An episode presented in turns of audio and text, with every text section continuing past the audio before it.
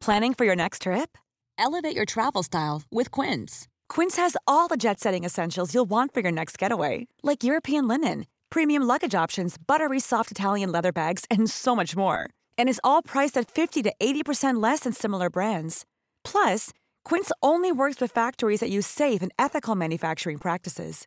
Pack your bags with high-quality essentials you'll be wearing for vacations to come with Quince. Go to quince.com/pack for free shipping and 365-day returns. Ein Mann steht im Mittelpunkt einer Dreiecksgeschichte, die eigentlich noch viel mehr Ecken hat als nur drei. Aber nur eine der Frauen ist frustriert genug, um etwas Radikales dagegen zu unternehmen, dass nicht sie die Nummer eins in seinem Leben ist.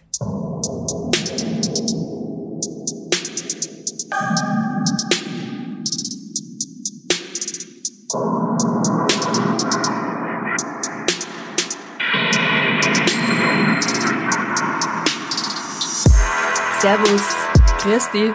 Herzlich willkommen bei Darf's ein bisschen Mord sein? Dein Podcast zum Thema wahre Verbrechen. Mein Name ist Franziska Singer. Und ich bin Amrei Baumgartel. Amrei, drei Dinge, die zusammengehören, sind Liebe, Schokolade und Mord. Äh, positiv denkende Menschen würden dann sagen Hochzeit, Flitterwochen.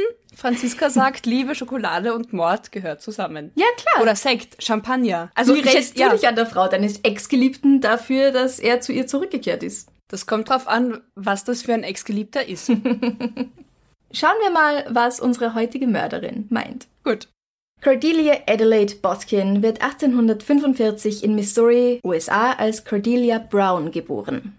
Am 26. September 1872 heiratet sie in Kansas City, Missouri, einen Mann namens Welcome Brown. Willkommen. ja, Ist ein Vorname.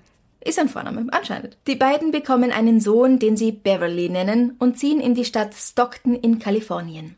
Welcome Botkin arbeitet erst für die Missouri Valley Bank in Kansas City und dann in Kalifornien als Getreidemakler.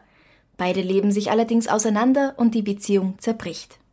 Sie bleiben aber verheiratet und er unterstützt sie auch noch monetär. Eines Tages sitzt Cordelia im Golden State Park in San Francisco, als sie den Mann ihrer Träume trifft. Sein Fahrrad gibt den Geist auf, gerade als er bei ihr vorbeiradelt.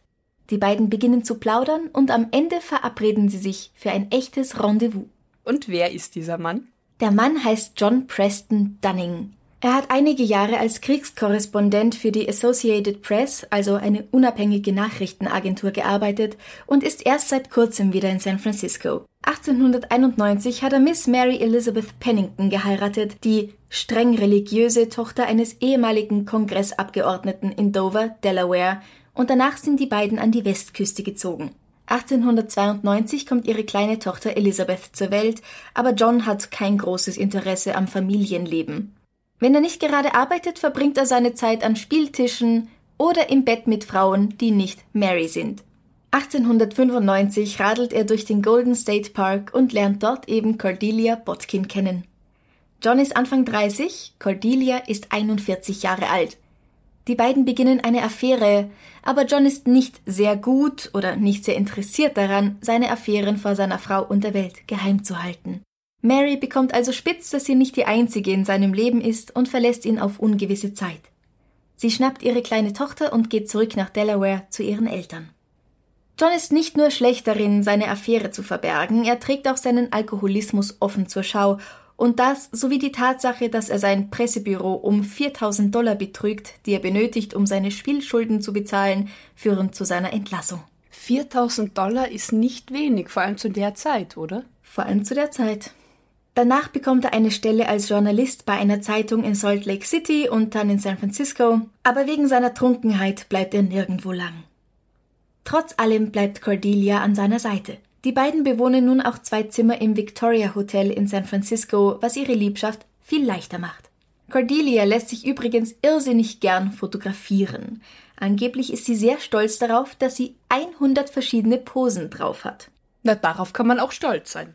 Ja, ihre allerliebste Pose ist angeblich eine, wo sie beide Hände hinter dem Kopf hat und die Ellbogen nach außen drückt. Und sich stolz der Kamera präsentiert.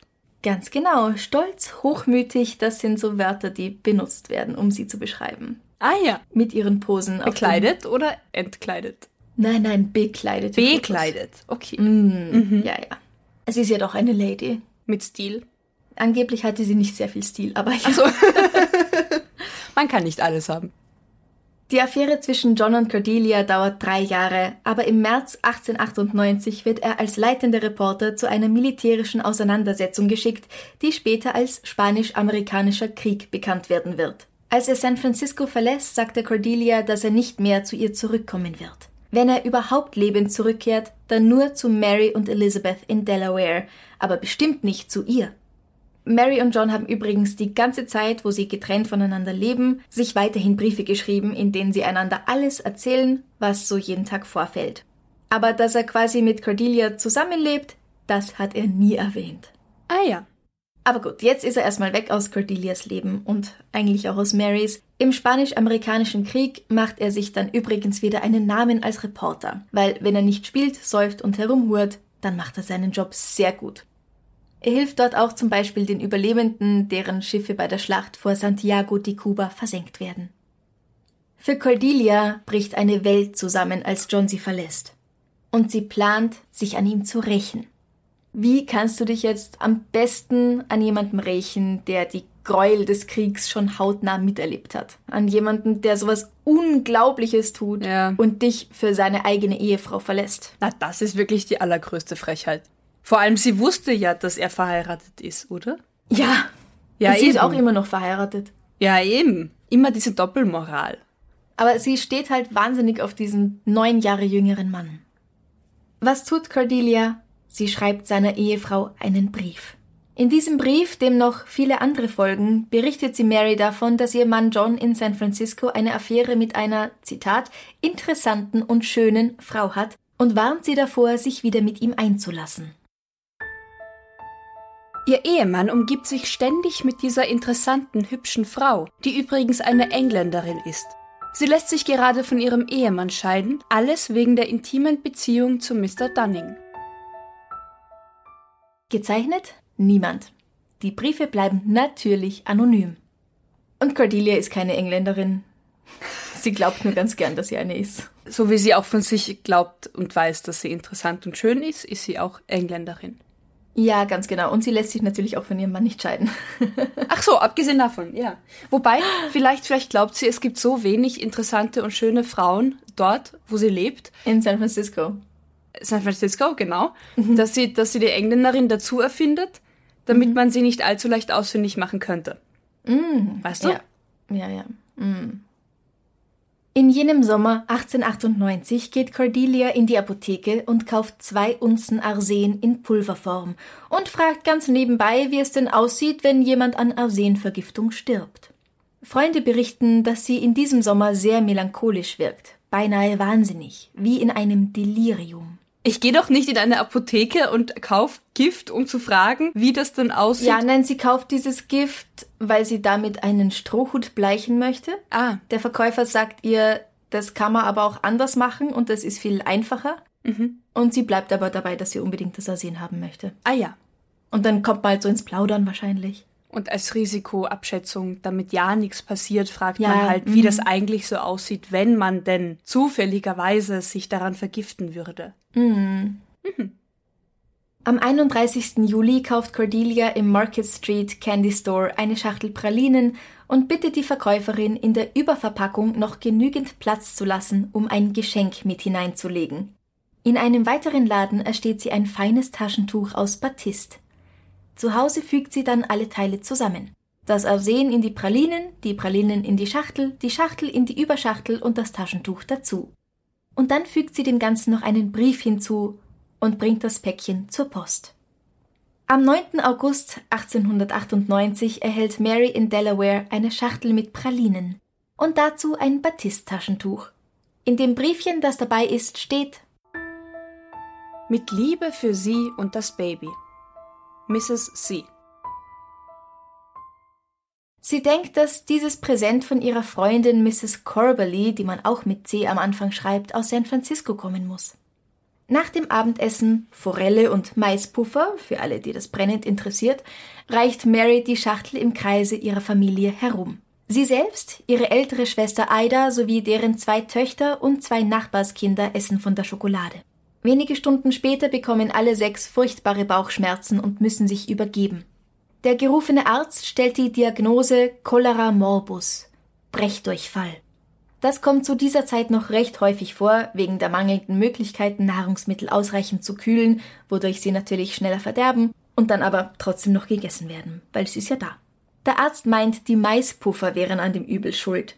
Allerdings haben die Nachbarskinder keine gegessen und Marys Eltern schon, aber denen fehlt nichts. Die Kinder erholen sich nach einiger Zeit wieder, aber Ida Harriet Dean und Mary Elizabeth Dunning nicht. Sie haben die meisten Pralinen gegessen und ihre Magenkrämpfe nehmen kein Ende, bis sie schließlich am 11. bzw. 12. August 1898 ihr Ende finden. Nicht nur die Bauchkrämpfe, sondern auch ihr Leben. Genau, die beiden sterben. Ein paar übrig gebliebene Pralinen werden untersucht und siehe da, es kann unschwer Arsen darin festgestellt werden. Nun beginnt Marys Vater die anonymen Briefe, die Mary bekommen hatte, wieder hervorzuholen, und er vergleicht die Handschriften mit der von dem Zettel, der den Pralinen beigelegt worden ist. Die Handschriften stimmen überein. Sobald John Dunning vom Tod seiner Frau informiert ist, kehrt er auf das Festland der USA zurück. Sein Schwiegervater zeigt ihm die Briefe und er weiß sofort, wem diese Handschrift gehört. In seiner Zeit in San Francisco hat er mit mindestens drei Frauen etwas am Laufen gehabt, aber eine, das weiß er genau, eine hat ihn mehr geliebt als die anderen. Nur eine würde so weit gehen, um ihn zurückzubekommen. Die Polizei in Dover, Delaware, schickt sofort nach San Francisco, damit sie Cordelia Botkin festnehmen können, bevor sie dazu kommt, das Land zu verlassen. Aber Cordelia hat überhaupt gar kein Interesse daran, irgendwelche Fluchtversuche anzustellen. Als die Polizei sie findet, ist sie bei ihrem Ehemann zu Hause in Stockton und macht es sich gemütlich. Als die Beamten mit Haftbefehl vor ihr stehen, sinkt sie auf das Sofa nieder und seufzt theatralisch der Verdruss hat ein Ende, der Schrecken ist vorbei. Ich musste genug Erniedrigung erleiden, nun bin ich bereit. Sie darf noch einen Schrankkoffer voll Kleider packen, den sie mit ins Gefängnis nehmen darf, und dann wird sie abgeführt. Der Mord an Mary Elizabeth Dunning füllt als Murder by Mail, also quasi als Briefmord oder Postmord, die Titelseiten sämtlicher Zeitungen. Und nun beginnt man mit der Suche nach eindeutigen Beweisen und Zeugen. Und die findet man auch. Das Papier, das zum Einwickeln der einzelnen Pralinen verwendet wurde, kann zur Konditorei George Haas zurückverfolgt werden. Die Verkäuferin in dem Geschäft, wo diese Pralinen verkauft werden, erinnert sich daran, einer Frau, auf die Cordelias Beschreibung passt, Pralinen verkauft zu haben. Wir erinnern uns, ihre Bestellung war ein wenig ungewöhnlich, weil sie eine etwas größere Überverpackung haben wollte. Der Preiszettel, der noch an dem Batist-Taschentuch hängt, führt die Ermittler zu dem Geschäft City of Paris. Aber das weiß doch jeder. Wenn man ein Geschenk gibt, dann entfernt man den Preiszettel. Ja, richtig. Also eigentlich aus Höflichkeit, damit der Beschenkte nicht weiß, wie teuer das Geschenk war. Oder wie billig. Oder wie billig. Aber noch dazu, wenn ich einen Mord damit verübe, dann ist das doch das allererste, was ich entferne. Mhm. Und im Owl Drugstore erinnert sich ein Verkäufer daran, einer Dame mit Cordelias Aussehen Arsen in Pulverform verkauft zu haben. Schließlich bringt John Dunning noch Briefe, die er von Cordelia erhalten hatte, zu einem Experten für Handschriften, und dieser Experte bestätigt das, was alle schon wissen, die Handschriften der anonymen Briefe, des Briefes, der den Pralinen beigelegt war, und der Liebesbriefe an John stimmen alle überein. Und Cordelia hat noch mehr Pech, weil selbst der Postbeamte erinnert sich an die Frau mit dem Packerl. Sein Name ist nämlich John Dunnigan. Und dass da jemand etwas an eine Mrs. John Dunning geschickt hat, das hat er sich wegen dieser lustigen Namensähnlichkeit ganz genau gemerkt. Gut, das ist einfach Pech. Das ist tatsächlich einfach Pech. Noch dazu erinnert sich eine Mrs. Elmura Roth an eine Unterhaltung, die sie am 27. Juli mit Cordelia geführt hatte. Cordelia hätte damals über die Effekte von verschiedenen Giften auf den menschlichen Körper gesprochen und sie auch noch gefragt, ob man seinen eigenen Namen auf ein Päckchen schreiben muss, wenn man es mit der Post verschickt. Und schließlich melden sich auch noch Angestellte des Hotel Victoria, die sagen, dass sie einen Aufkleber und ein Band von der Konditorei George Haas in Cordelias Zimmer gefunden hätten. Ah, gut. Das heißt, sie hat dann im Zimmer diese ganze Pralinenschachtel aufgemacht, das Gift reingemischt und dann wieder original unter Anführungszeichen verschlossen. Genau. Aber halt so, dass nirgends mehr steht, wo sie das gekauft hat. Ach so, weil Aufkleber und Band in ihrem Zimmer waren und nicht mehr auf der Schachtel. Mhm, genau, da hat sie dann was anderes verwendet.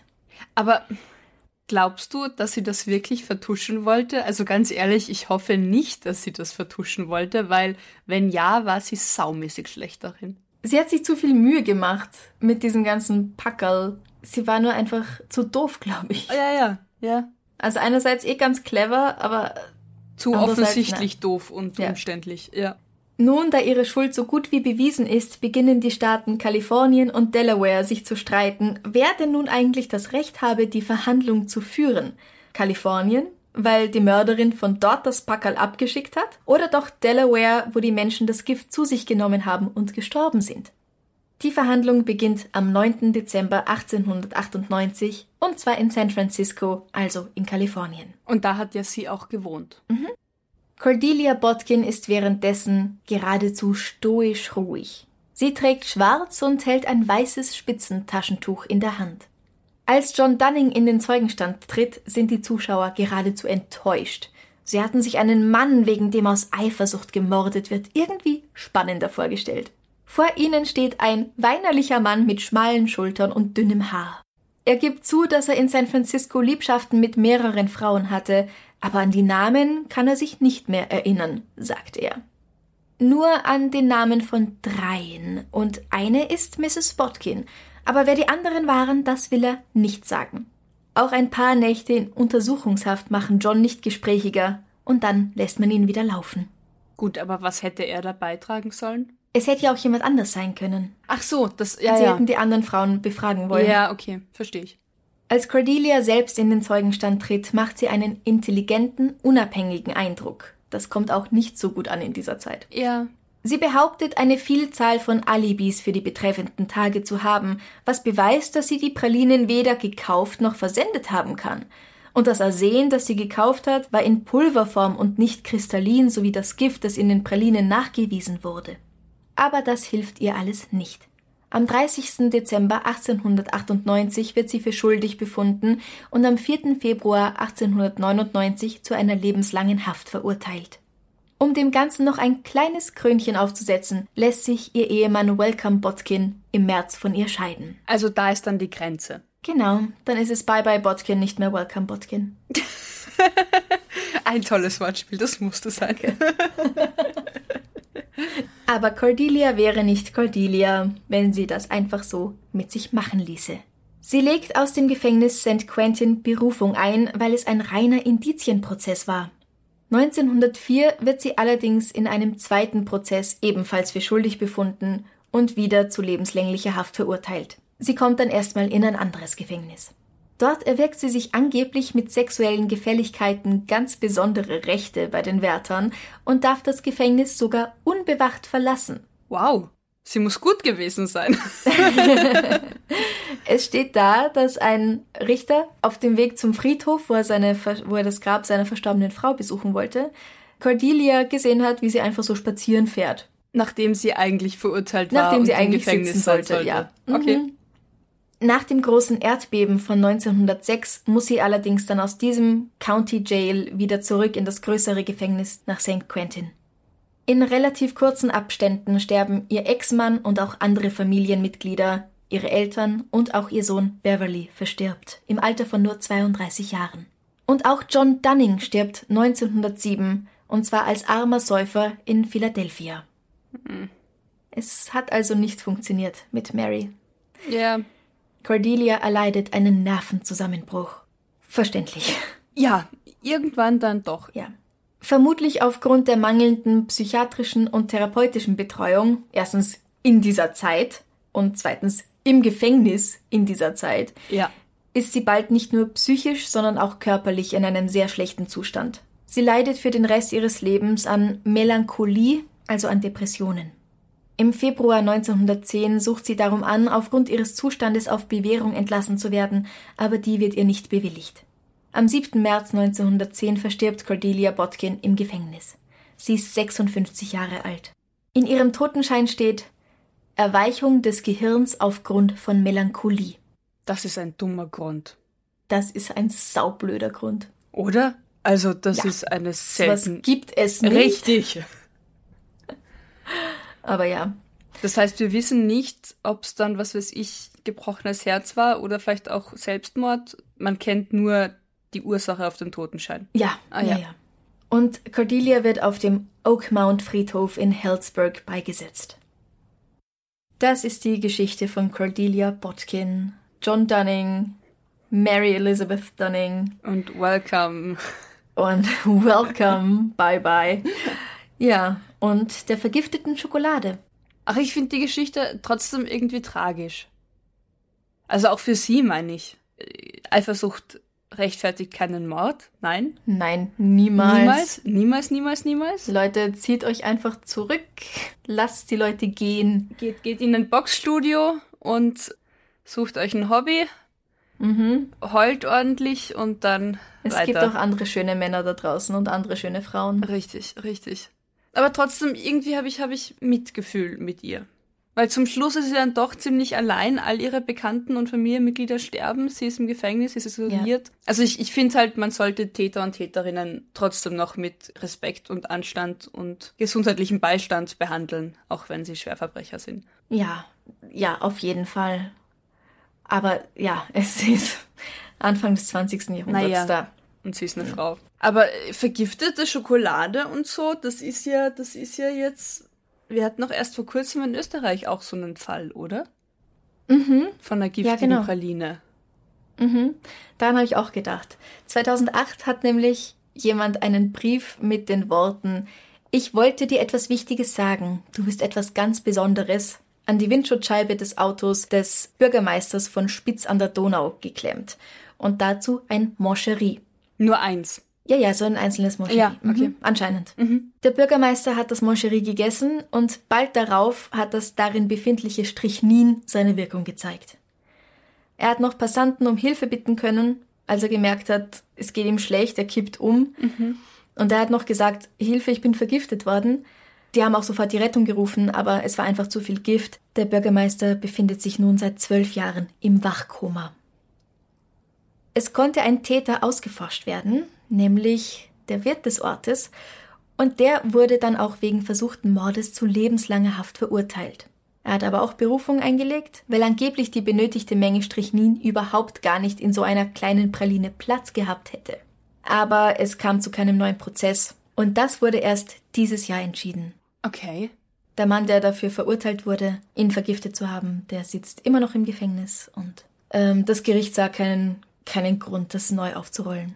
Weil sie gemeint haben, nein, das, äh, das Passt Strichnin hat schon Platz in Ja, dieser ja, einen ja. Praline. Ja. Es ist krass. Einerseits macht einen das so paranoid, oder? So eben kein nix Süßes von Fremden anzunehmen, egal ob Ja. du Kind bist oder Erwachsener. Also was, ja, auch, aber das was sollte man einfach nicht tun. Ja, auch wenn das eine liebe Geste ist, vielleicht von einem einfach wirklich lieben Menschen, aber ich Mhm. bin da auch so, wenn dann jemand so, hey, guck, ah, danke, nein. Ja, ja. Annehmen, wegschmeißen. Ja, aber, aber egal wie, zwölf fucking Jahre Wachkoma. Mhm. Weil ein Wirt, sagen wir mal, er war's, warum auch immer sauer ist auf den amtierenden Bürgermeister. Ja, Der hat ein Wutproblem. vermutlich, ja. Geh in ein Boxstudio. Such dir ein Hobby. aber kauf kein verdammtes Gift und bring Menschen um. Ja, fang an zu stricken. Ich kann Ja. Stricken sehr empfehlen. Ja gut, aber mit den Stricknadeln kann man zur Not auch jemanden äh, stechen. Das stimmt. Ist Aber, vielleicht jetzt für äh, jemanden, der eh schon nicht. Wutthemen hat, wenn der Strick für dich allein daheim, während du dich einsperrst. Aber ja. such dir ein Hobby. Lass die Menschen leben. Ja, wirklich. Es ist- Ich finde Es das so es anmaßend. einfach nicht wert. Richtig. Es ist keine Liebschaft wert zu morden, deswegen, und es ist ein Streit ist auch nicht wert. Also egal, worum es ging. Nichts ist es, also außer es ist Notwehr, Ja, ist es einfach nichts wert zu morden. Und wer sagt denn, dass jetzt die, die Gefühle des einen stärker sind oder mehr Wert haben und Gewichtung als die des anderen? ja. Dass ich jetzt sagen darf, ich bin so sehr verletzt, dass ich dich jetzt auch verletzen muss, das ist doch bescheuert. bin so sehr verletzt, dass ich möchte, dass du mehr leidest als ich und deswegen bringe ich deine Frau um. Ja, ja.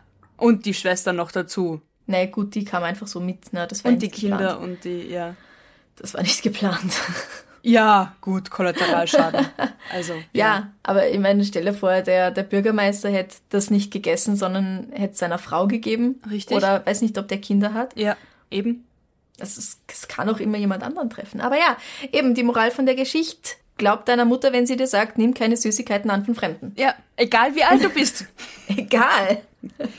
Die Lieferwegen werden irgendwann, also irgendwann kommen einem dann Lieferwegen sehr obskur vor. Als Kind kriegt man das doch eingeschärft, oder? Es ist dieser Klischee, weiße mhm. Lieferwagen und die Süßigkeiten von Fremden. Ja. Die Lieferwegen sind irgendwann logisch, dass man sich denkt, ich steige da jetzt zu keinem Fremden ins Auto. Ja. Aber mit Süßem, nein. Ganz ehrlich, du kannst ja nicht nur vergiftete Schokolade bekommen. Man muss auch wirklich aufpassen, wenn man sich mit jemandem trifft in einer Bar oder sowas. Getränke. Am besten eigentlich, du nimmst dein Bier mit aufs Klo. Mhm wenn du aufs Klo gehen musst mhm. oder du hast ausgetrunken und sagst, nein, ich möchte jetzt, bitte bestell mir nichts Neues, ich möchte Richtig. jetzt nichts mehr. Oder ich hole mir dann selbst was. Ja, es kann so viel passieren. Ja. Was ich manchmal mache dann ist, wenn ich mitkriege in dem Club oder in dem Lokal, welche Getränke in Flaschen verkauft werden, dass ich dann die Getränke sage und kein Glas und halt darauf achte, dass der Verschluss wirklich original verschlossen zu ist, wenn ich das Getränk bekomme. Mhm. Und grundsätzlich sonst eben ähm, Getränk nicht unbeaufsichtigt lassen. Ja, und es ist furchtbar, dass wir das sagen, dass wir das sagen müssen. Aber es ist halt einfach so. Es ist Bekannten von mir schon passiert. Ja. Also es sind nicht nur irgendwelche Geschichten aus Filmen, sondern es kann tatsächlich passieren, dass dir jemand irgendwas ins Getränk tut, um dich dann abzuschleppen und zu vergewaltigen. Ja, ja. Auch, auch Männern. Ja, also, natürlich auch Männern, ja, ja. Ich weiß das auch tatsächlich von, von männlichen Bekannten, die halt dann gesagt haben, sie haben keine Ahnung, was in irgendeinem Getränk drin war, aber das war kein Kater. Und ihnen ist jetzt grob zum Glück körperlich oder so mhm. jetzt nichts Grobes passiert, aber sie waren so ausgenockt und so, das ist, das ist leider, und ich finde es halt echt schlimm, dass wir, also wenn ich so unterwegs bin, dann bin ich so unterwegs. Also ich habe diese Checkpunkte von, will ich was mitbestellt bekommen, wer bestellt, wer holt die Getränke, oder nein, ich hole mir das selbst. Kann ich es einem Vertrauten zum Aufpassen geben mhm. oder kann ich erst pinkeln gehen, ja. wenn mein Getränk leer ist, sonst greife ich es halt nicht mehr an. Also das sind all diese Checkpunkte, ja. die man halt einfach so macht. Und es ist krank, dass man das überhaupt ja. machen muss. Ja.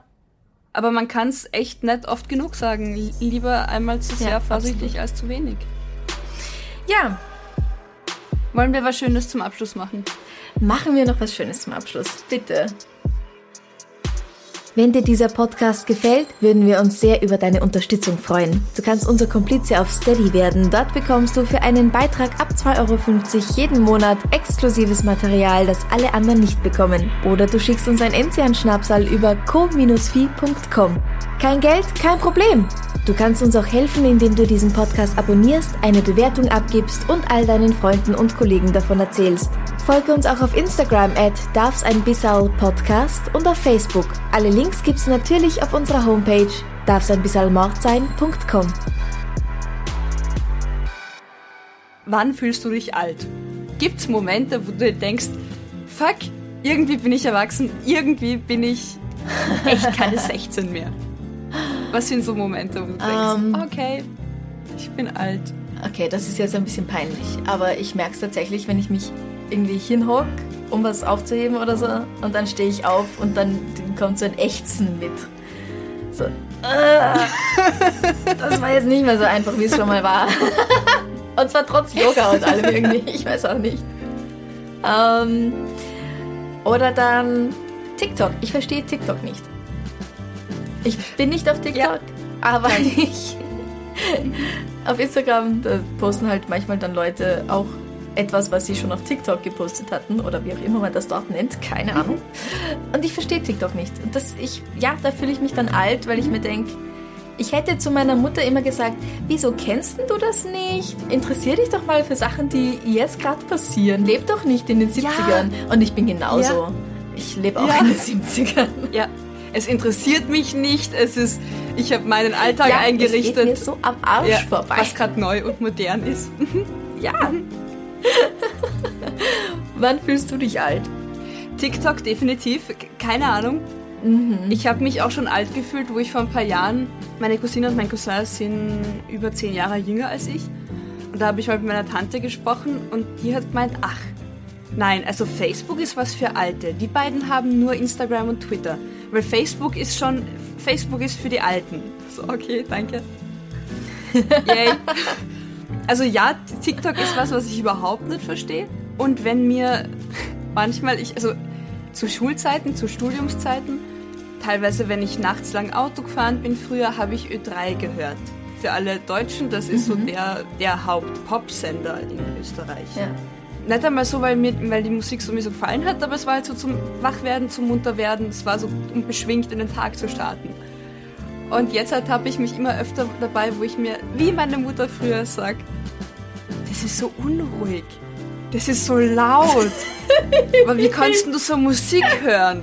Und jetzt teilweise probiere ich halt so während dem Abwaschen, während dem Putzen schalte ich halt das Radio ein, ist Ö3 eingestellt und ich denke mir ab und zu so, das ist so unruhig, das ist so laut, das ist ja keine Musik. Daran merke ich, ich, ich bin nicht ja. immer die Zielgruppe ähm, für die die Musik. Teilweise haben sie super Oldies oder auch Lieder, die mir einfach taugen, die ich dann, wo ich mitsinge, klar. Aber es gibt, es gibt so diesen, wo du dir denkst, du bist nicht mehr die Zielgruppe. Du bist einfach nicht mehr die Zielgruppe der Jungen. Oder? Ja, ich bin zu ja. alt für diesen Scheiß. Ja, und das, es tut auch gut, ab mhm. und zu genussvoll zu sagen, danke, ich bin zu alt für diesen Scheiß. Es hat was Befreiendes, oder? Ja. Man muss nicht jeden ja. Scheißtrend ja. mitmachen. Richtig.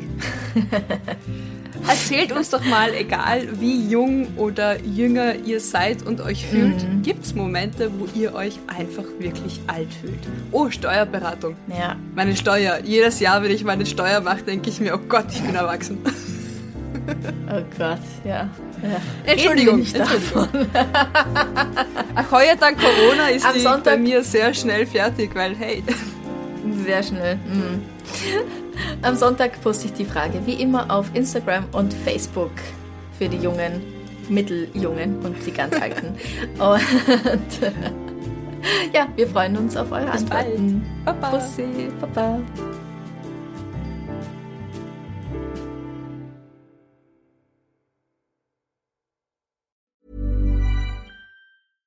Even when we're on a budget, we still deserve nice things. Quince is a place to scoop up stunning high-end goods for 50 to 80% less than similar brands. They have buttery soft cashmere sweaters starting at $50, luxurious Italian leather bags, and so much more.